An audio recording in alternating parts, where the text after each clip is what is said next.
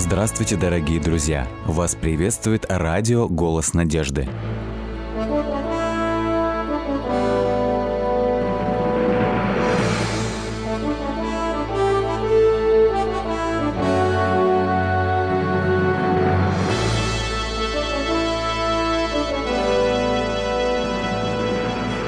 Вас приветствует радиотелецентр «Голос надежды».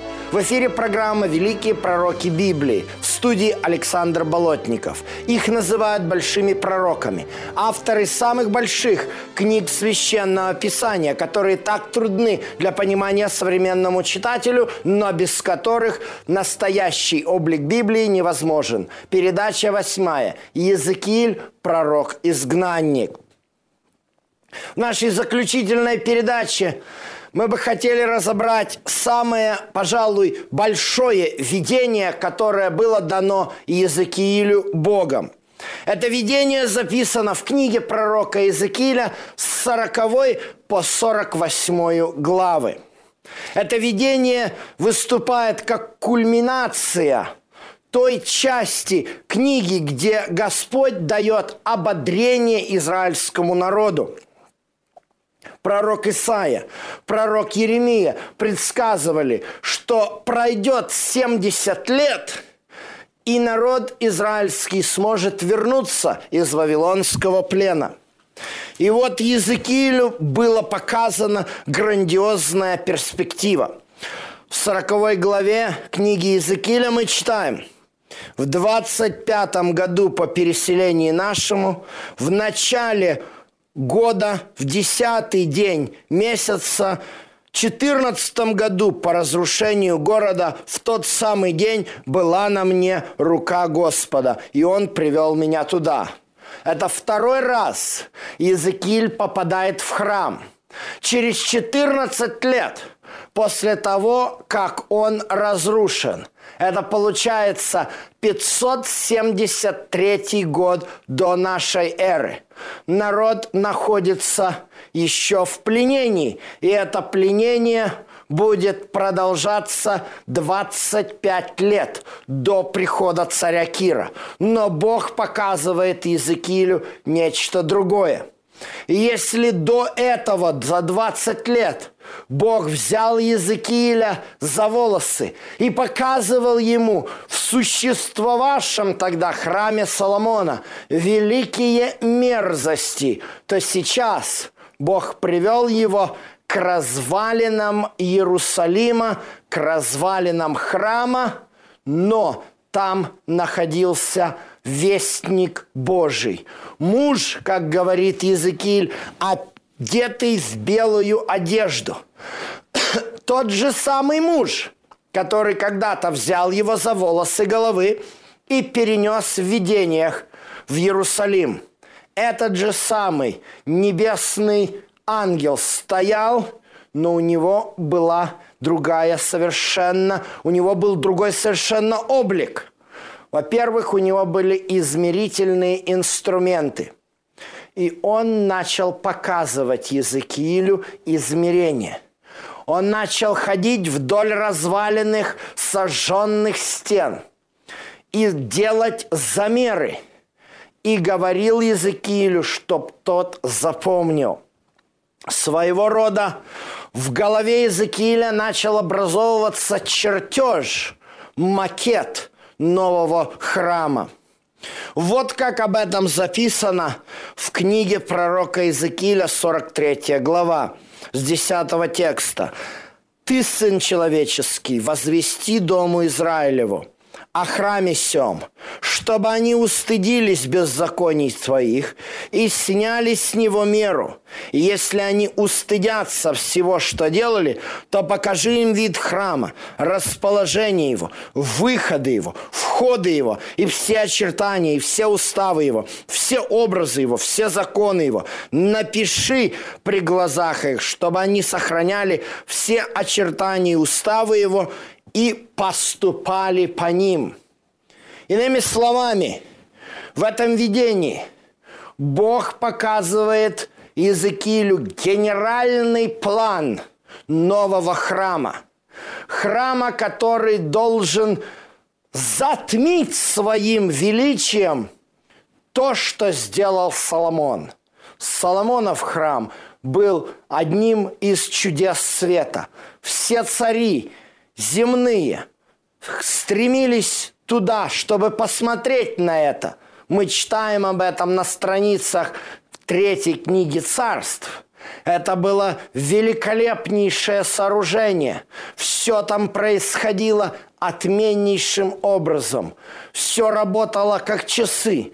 Жертвоприношения, праздники, левиты, священники, хоры – все прославляло Господа. Однако этот храм не может сравниться с храмом Соломона – он намного грандиознее, если посмотреть на все измерения, которые сделал этот небесный вестник перед глазами Иезекииля в трех первых главах, когда описано видение. Буквально мы даже их и не читаем, но с 40 по 43 главу мы читаем там измерил, там измерил, столько локтей, столько локтей. Подробнейший чертеж, подробнейшее описание. И тут этот храм, мы увидим, превышает Соломонов храм по размерам в четыре раза. Вопрос возникает в следующем. Когда этому храму быть построено в Иерусалиме? Будет ли этот храм построен в Иерусалиме? Знаете, этот вопрос беспокоит очень серьезно как иудеев, так и христиан. Для иудаизма это вопрос выживания. Иудаизм фактически на сегодняшний день называется раввинистический иудаизм. Представляет собой группу указов – уставов, заповедей и постановлений, которые временно замещают те, что должны осуществляться в храме. Иными словами, после разрушения храма Титом в 70 году нашей эры, иудейские раввины, Танаи, разработали систему, которая бы временно перекрывала отсутствие храма. Но всякий раз иудейское предание Талмуд говорит, когда будет отстроен храм, когда будет приноситься снова жертва, когда снова будут первосвященники и священники совершать служение, тогда все будет поставлено на место, и мы будем жить по букве и слову Торы. С точки зрения иудаизма это логично и понятно. Однако же абсолютно нелогично является страстное желание христиан увидеть храм, как его отстроят в Иерусалиме иудеи. Зачем христианам храм? С точки зрения христианского богословия это абсолютнейший абсурд – все символизм, весь символизм, который имеет место в храме, начиная от утренних и вечерних жертвоприношений, заканчивая служением первосвященника и праздниками, является символом служения Иисуса Христа. И если мы возьмем жертвоприношения, они указывают на Голгофу, если мы возьмем служение священника, они указывают на служение Иисуса в небесном святилище, как первосвященника сегодня. И если мы возьмем праздники, то в Новом Завете они а, показывают вехи плана спасения. Зачем христианам храм в Иерусалиме? Что будут символизировать эти жертвы?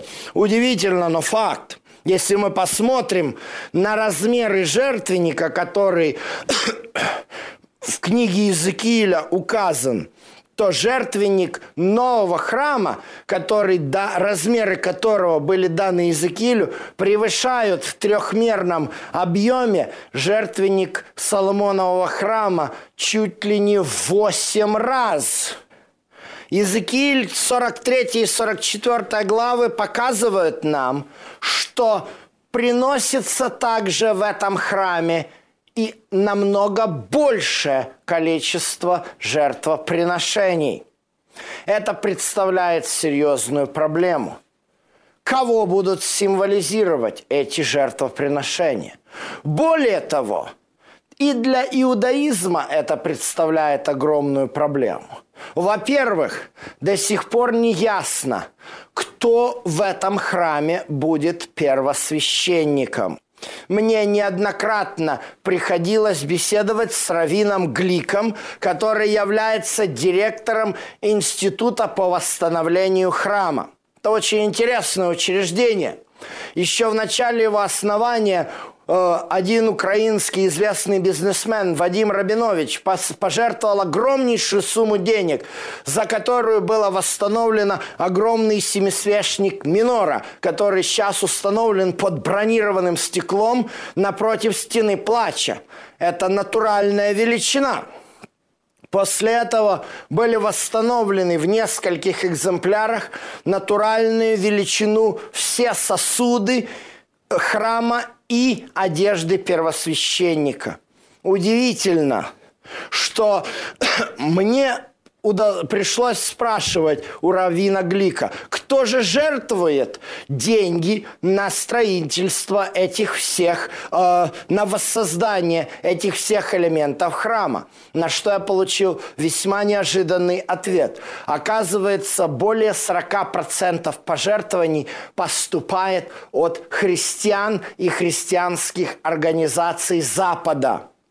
Однако же мне известны, э, как используются эти идеи о восстановлении храма в христианских проповедях. Очень часто мне приходится слышать, как христианские проповедники, призывая поддерживать это строительство, ссылаются на то, что пророчество Иезекииля должно исполниться – Однако я задал Равину Глику вопрос. Скажите, пожалуйста, а по какому плану вы будете строить этот новый храм?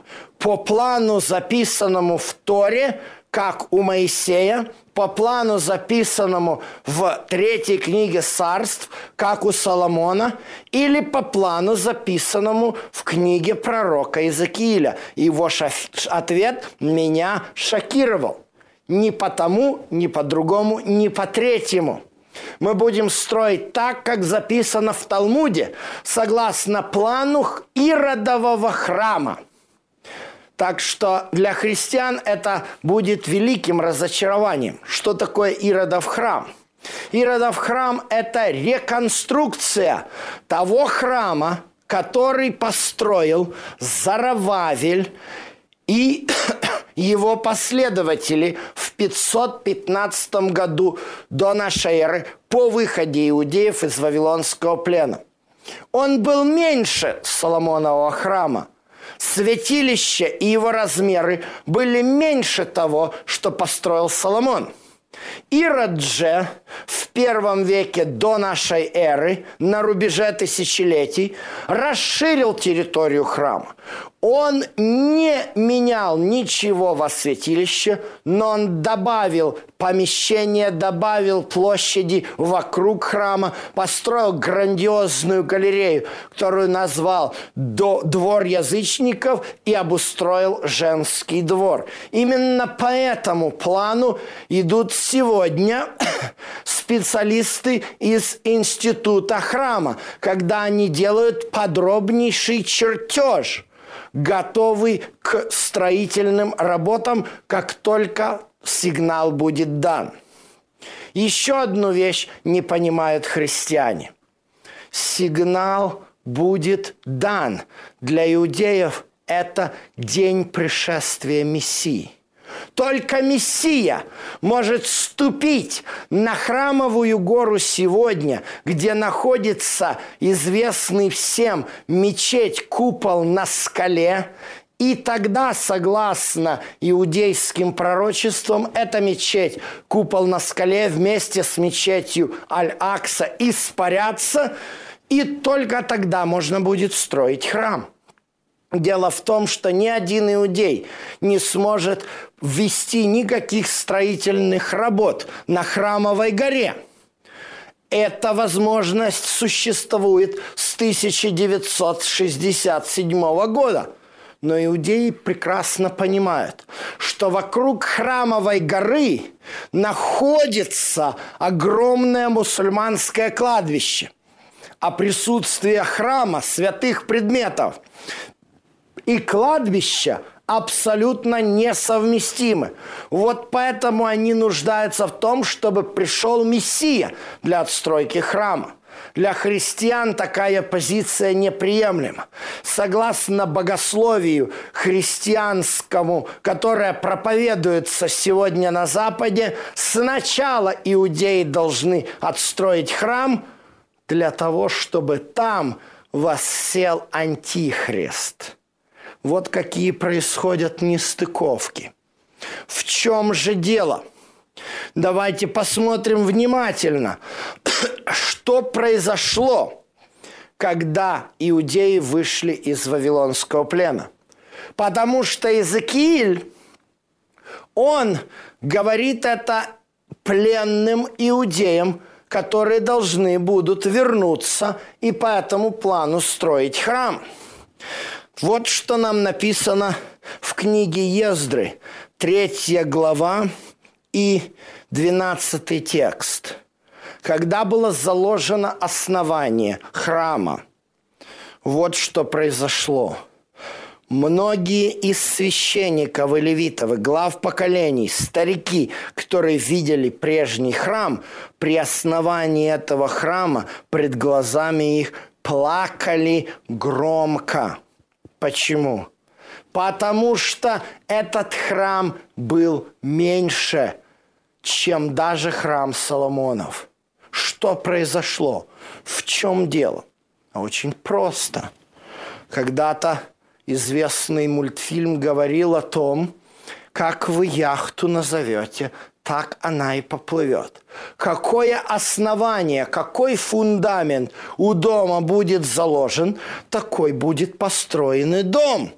Однако фундамент закладывается сразу посредством, а средств не было, потому что тогда, в 539 году, когда царь Кир издал указ, разрешающий иудеям строить храм, и даже дал на это немного средств, из Вавилона вышло очень мало людей. Поэтому лидеры иудейские, Зарававель и его помощники рассчитывали посредством, которых не было. Вот такая вышла неприятная ситуация – к большому сожалению, опять у народа Божьего не хватило единства, собраться вместе в единый кулак для того, чтобы выполнить поручение Божье.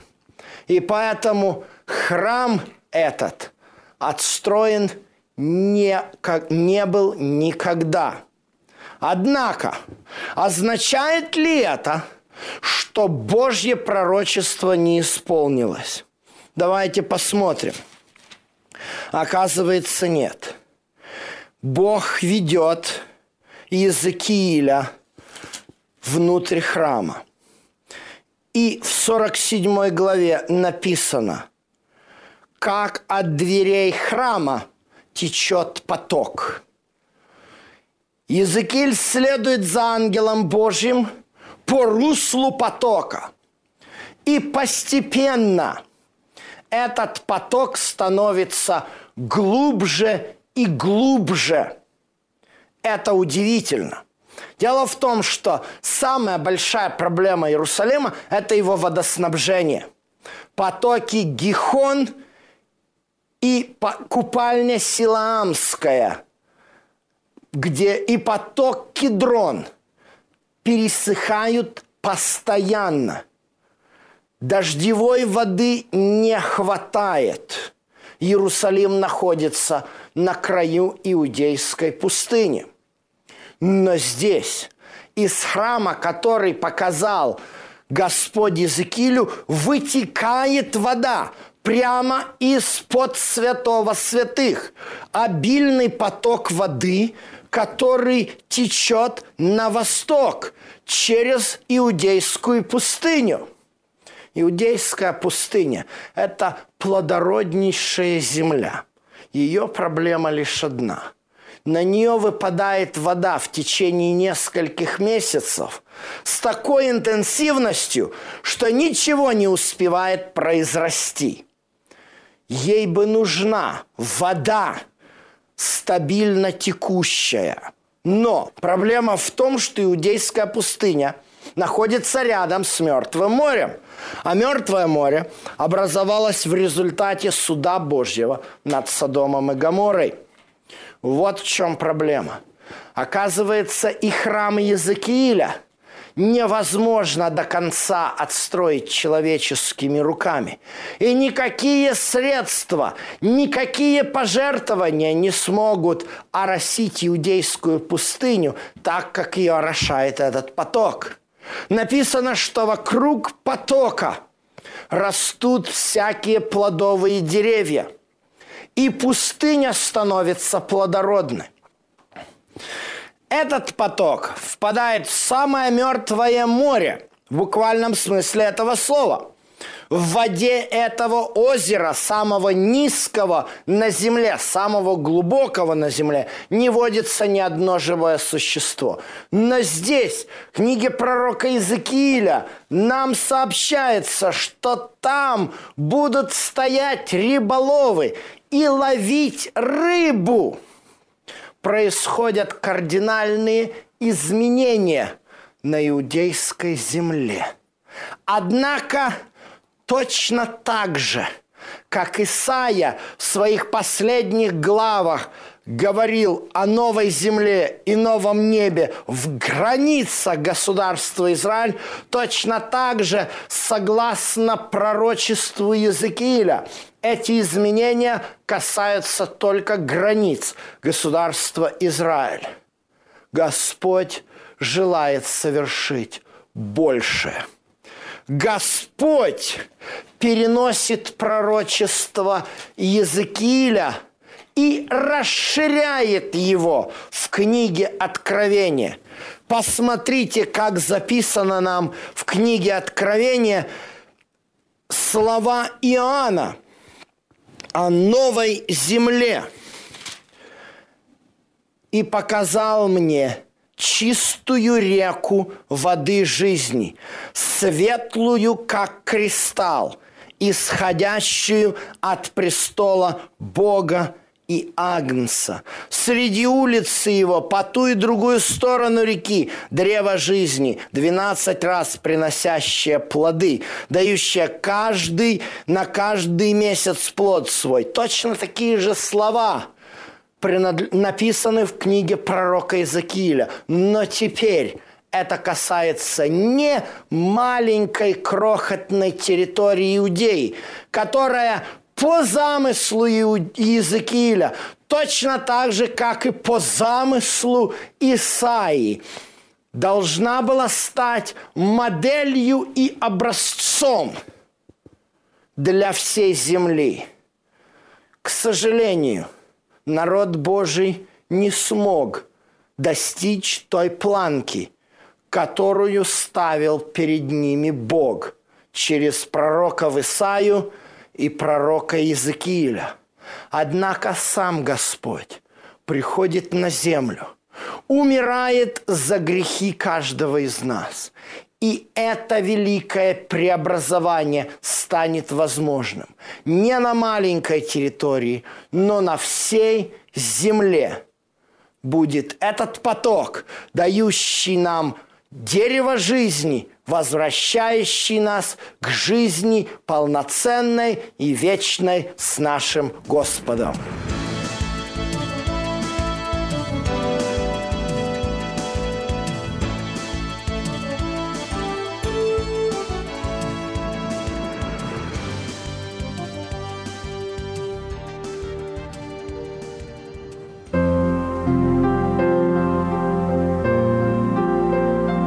Посему отложившие всякую нечистоту и остаток злобы, в кротости примите насаждаемое слово, могущее спасти ваши души. Но кто вникнет в закон совершенный, закон свободы и прибудет в нем, тот, будучи не слушателем забывчивым, но исполнителем дела, блажен будет в своем действовании. Послание Якова, 1 глава, стихи 21-25.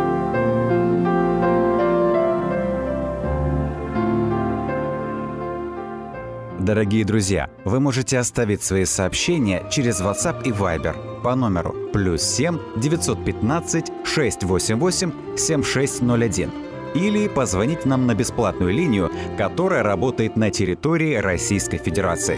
Номер 8 800 100 ровно 1844. 8 800 100 ровно 1844.